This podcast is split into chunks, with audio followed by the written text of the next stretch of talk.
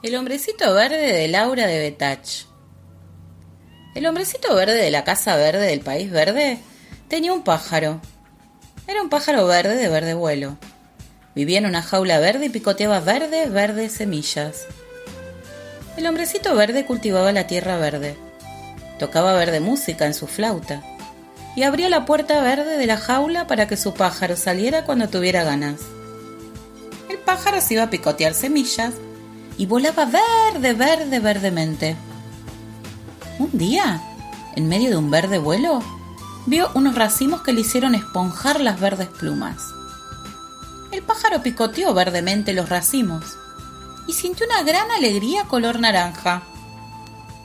Y voló, y su vuelo fue otro color. Y cantó, y su canto fue otro color.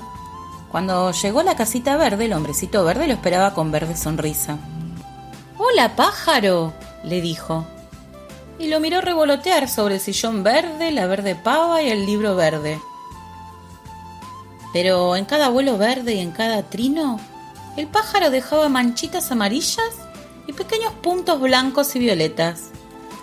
Y el hombrecito verde vio con asombro cómo el pájaro ponía colores en su sillón verde, en sus cortinas y en su cafetera. ¡Oh, no! Dijo verdemente alarmado, y miró bien a su pájaro verde y lo encontró un poco lila y un poco verde mar. ¡Oh, no!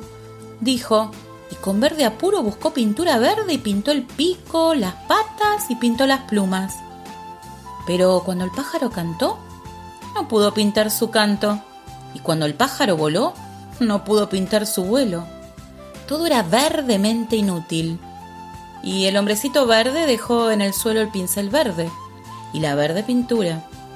Se sentó en la alfombra verde sintiendo un burbujeo por todo el cuerpo, una especie de cosquilla azul, y se puso a tocar la flauta verde mirando a lo lejos.